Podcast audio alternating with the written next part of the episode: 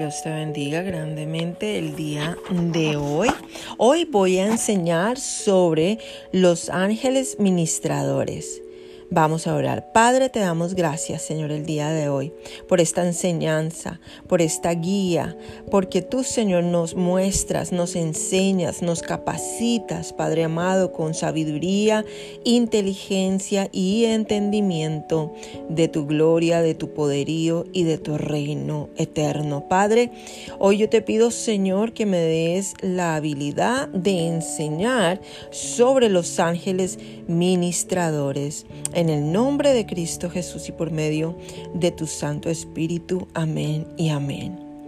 Bueno, hoy vamos a hablar sobre los espíritus ministradores y de qué nos enseña la palabra de Dios sobre esto.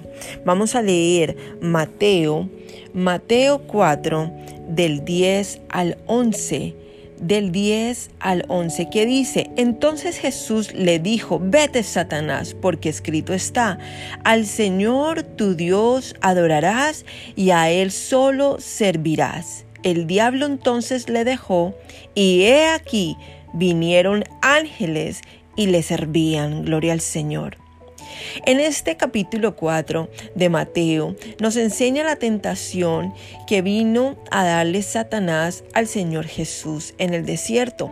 Y si tú lees el capítulo y lees detenidamente cómo el diablo eh, trató de convencer, de confundir, de engañar al Señor Jesús, igual como lo hizo a Eva en el principio de la creación y que desafortunadamente eh, ella cayó en ese engaño, pero el Señor Jesucristo no.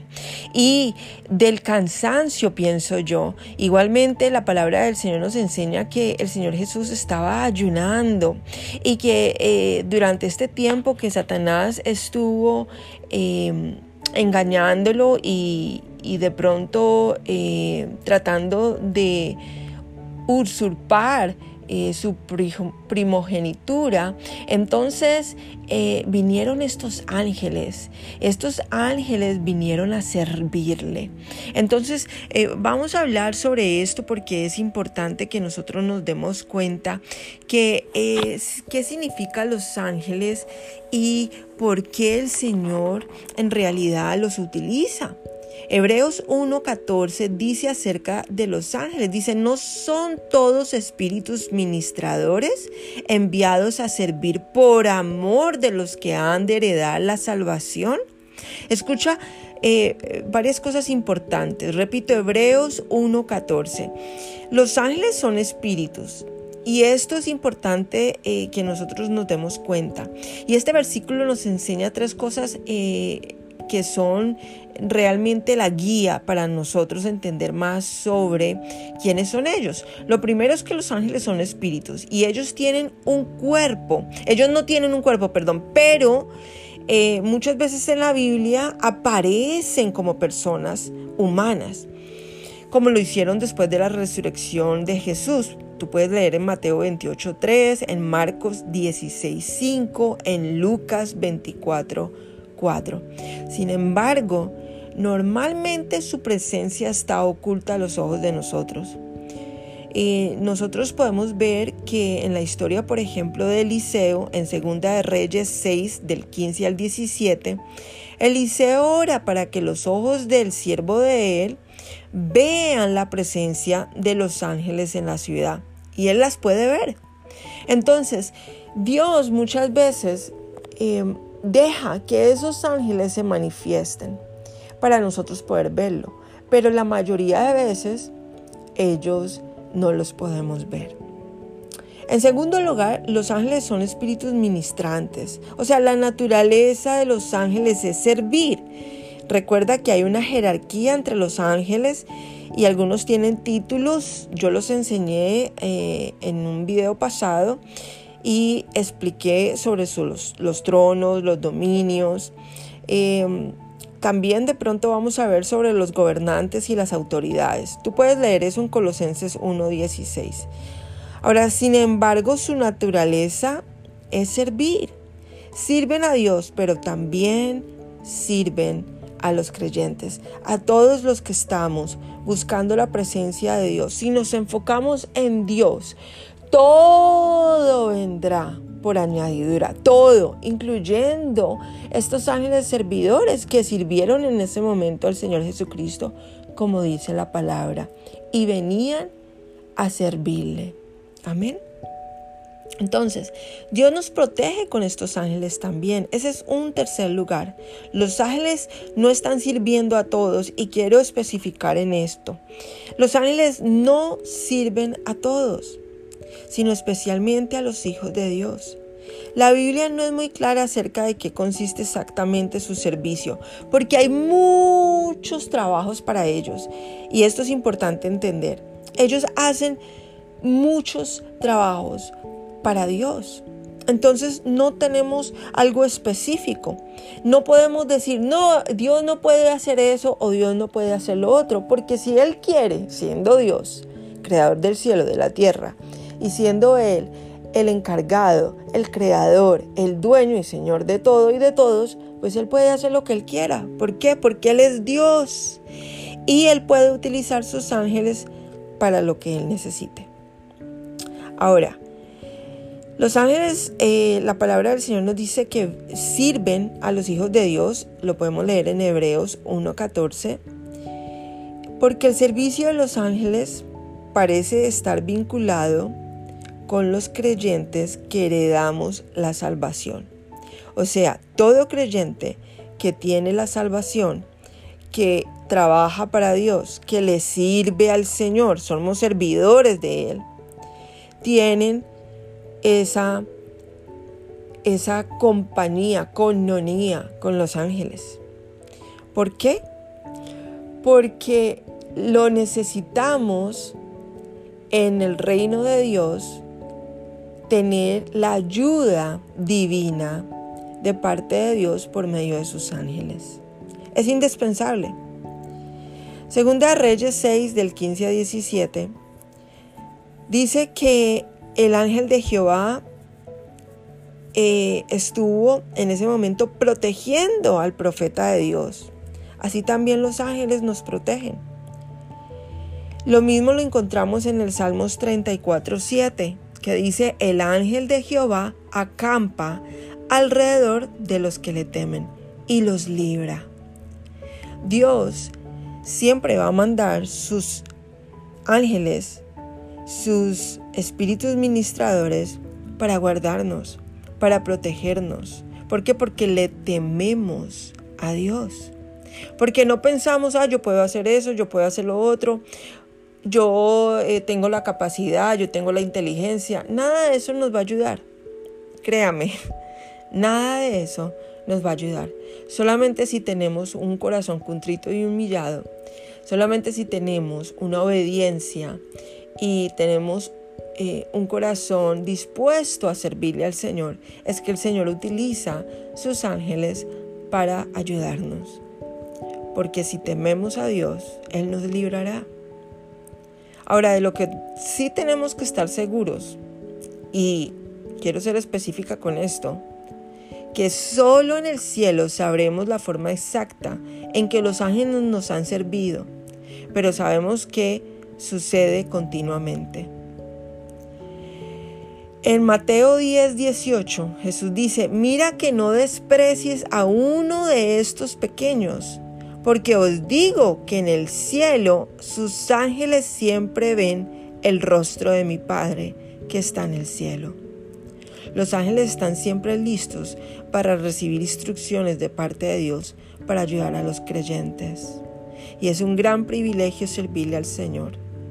Yo puedo dar muchísimos testimonios en los cuales el Señor me ha guardado infinidad de veces, de, hasta de la misma muerte, muchas veces. No solamente en momentos de dificultad, no solamente en momentos de accidentes y de pronto de malas decisiones, Muchas veces el Señor ha manifestado y me ha mostrado cómo los ángeles me han cuidado. Yo el día de hoy quisiera que tú pudieras reconocer que el Señor tiene estos ángeles ministradores a tu servicio. Si tú eres un creyente, si le sirves al Señor, si honras al Padre, si guardas sus mandamientos, no estoy hablando de una vida perfecta porque nadie tiene una vida perfecta. Todos somos pecadores. Por cuanto uno pecó, todos estamos destituidos del trono de Dios. Pero por cuanto uno murió por nosotros, se dio a sacrificio vivo, se dio a sacrificio que fue el Señor Jesucristo, es que por Él es que tenemos la entrada, el acceso al lugar santísimo, a la presencia del Dios Santo. Así que por Él, por su sangre bendita, es que Dios nos ve perfectos. Y tenemos la capacidad de poder disfrutar de estos ángeles que nos vienen a servir de una u otra manera. Hoy yo te invito y te animo a que le pidas al Señor que en medio de una dificultad o en medio de eh, un viaje, en medio de lo que sea que eh, el Señor te esté diciendo de qué hacer, de pronto tienes sueños, esperanzas nuevas. Dile al Señor que mande un ángel, que tú le crees a Él, que te sirva, que te ayude, que te aclare el lugar, que te acomode eh, el momento, que donde vayas a estar vayas a estar seguro o segura. Gloria al Señor. Y voy a dar un pequeño testimonio sobre esto para dar un ejemplo sobre cómo Dios hace las cosas cuando tú le pides ayuda. Recuerdo, habían pasado más o menos unos 15 años y yo no había vuelto a, a mi tierra, que yo soy colombiana, y el Señor puso en mi corazón ir a, a Colombia a visitar a, a mi mamá.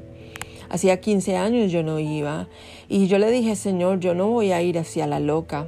Eso es arriesgar muchas cosas en mí, tiempo, dinero, familia, matrimonio, Em, trabajo.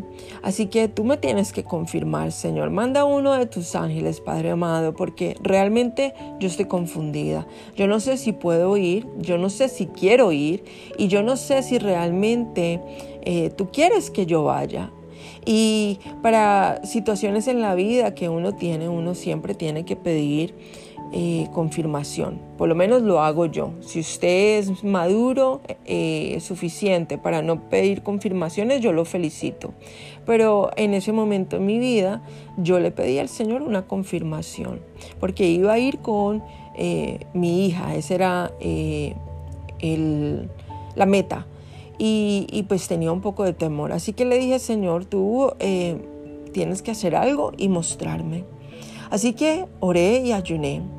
El domingo cuando llegué a la iglesia, en ese momento donde yo asistía, había yo reconocido una señora que me estaba gritando. Ella no sabía mi nombre y yo tampoco sabía el nombre de ella.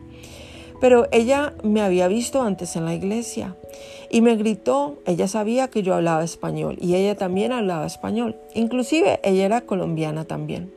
Y me dijo, hermana, hermana. Y yo le dije, sí me dijo, quiero hablar con usted. Y yo le dije, claro, dígame.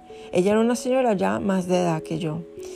Y me dijo, eh, esta semana eh, yo me levanté porque el Señor me, me, mostró eh, tu rostro en el sueño.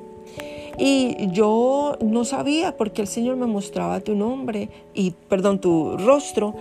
Y yo empecé a orar por ti durante la noche. Y mientras que oré en la noche, te vi entrando a Colombia y tú ibas viajando y ibas con una niña en brazos. Y el Señor me dijo, dile que vaya, que yo quiero que ella vaya a Colombia.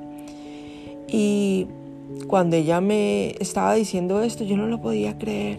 El Señor la había puesto como un ángel ministrador. No sé si ella era el ángel o si el ángel le dio el sueño o si, no lo sé. Hay muchas preguntas que hay en nuestras vidas que de pronto no tendremos la respuesta hasta que estemos en la presencia del Señor. Pero ese día ella me confirmó que yo iba a Colombia y que iba con una niña en brazos, aunque mi niña no estaba en brazos, iba con mi niña. Y, ese día, a los dos o tres días que eh, pasó eso, hablé con mi familia, mi esposo, mi mamá, todos, compré los pasajes y eso me dio el coraje y la fuerza para llevar a mi papá cuando él falleció y enterrarlo en Colombia. Hay cosas en la vida que no nos explicamos, pero Dios siempre va a traer estos eh, ángeles, estos espíritus que vienen a servir. Tal vez son servidores, tal vez son siervos de Dios que Dios utiliza en su momento adecuado. Pero hoy quiero animarte de que sigas escuchando a Dios y que le pidas eh, una vida sobrenatural, una guía siempre para tomar las decisiones, porque el día que dejamos de orar y de pedir guía es cuando el enemigo nos puede confundir. Es mejor guiarnos por Dios, es mejor guiarnos por su amor y su misericordia, porque todos los planes de Él son buenos y desea lo mejor para nosotros. En cambio el enemigo lo único que desea es matar, robar y destruir. Hoy yo te animo a que confíes en Dios y a que siempre le pidas por ayuda, porque el que teme, Dios lo guarda y lo protege. Así que Padre, te doy gracias, Señor, por cada una de las personas que han escuchado esta enseñanza. Señor, guíalos, guárdalos y manifiesta, Señor, todos sus ángeles. Y manifiesta, Señor, ángeles ministradores en cada uno de ellos para que los guíe, para que los muestre eh, qué camino seguir. Que ilumines tú el camino de ellos siempre. En el nombre de Cristo Jesús y por medio de tu Santo Espíritu. Amén.